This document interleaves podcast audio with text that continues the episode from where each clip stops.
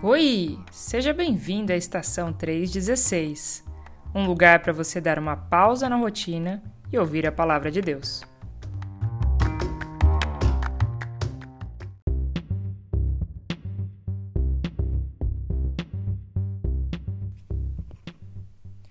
Hoje vamos ter a antiga e desgastante conversa sobre qual é o super-herói mais poderoso de todos?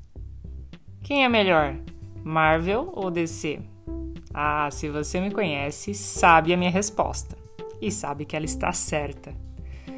Mas deixando de lado as rixas sobre heróis, se você pudesse ter um poder, qual você gostaria de ter? Bom, eu queria poder voar ou correr muito rápido. Eu sei que hoje em dia existem aviões e carros de corrida, mas deve ser emocionante fazer essas coisas sem nenhum veículo. Ah, eu também queria poder controlar o tempo ou as condições climáticas. Imagine só, fazer o céu ficar nublado ou fazer tempestades ou criar o nascer do sol mais bonito de todos. Mas, como diz o ditado popular, Querer não é poder.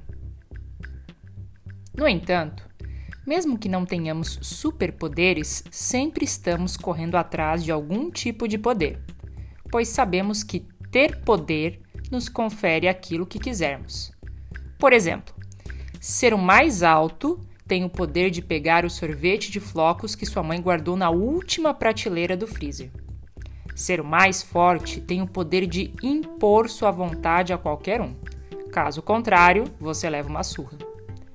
Ser o mais rico tem o poder de comprar o que quiser.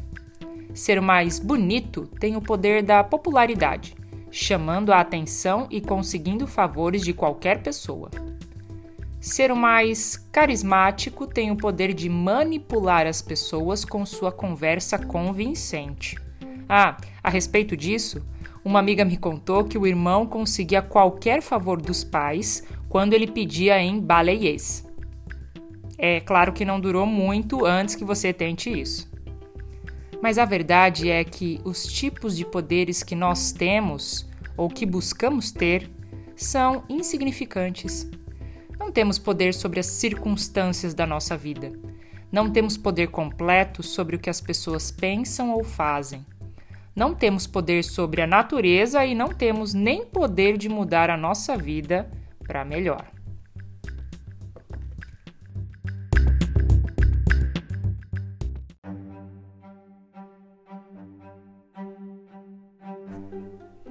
Agora, aquele que tem o poder sobre tudo e sobre todos, com certeza é o nosso Deus Criador.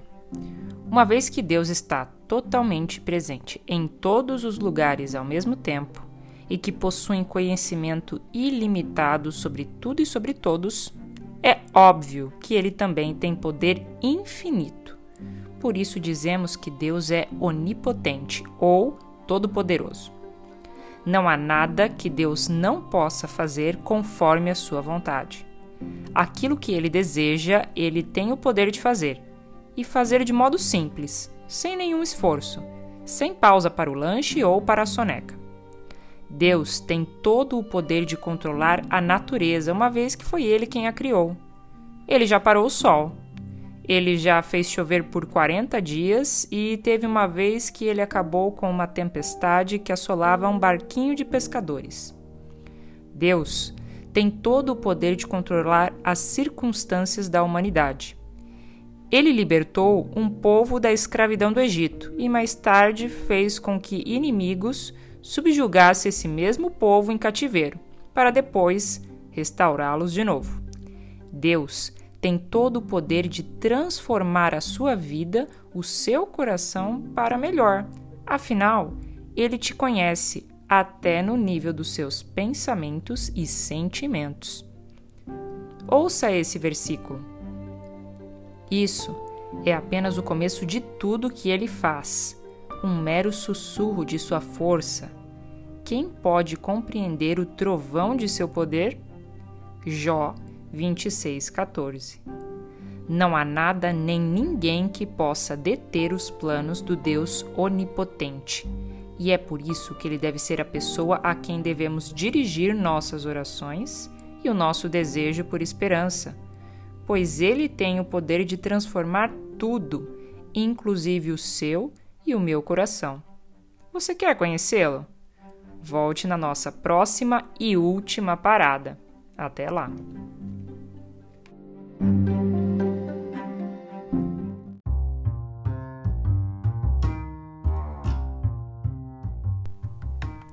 Você ouviu a estação 316. Foi muito bom te ver por aqui. Volte sempre e até a próxima parada.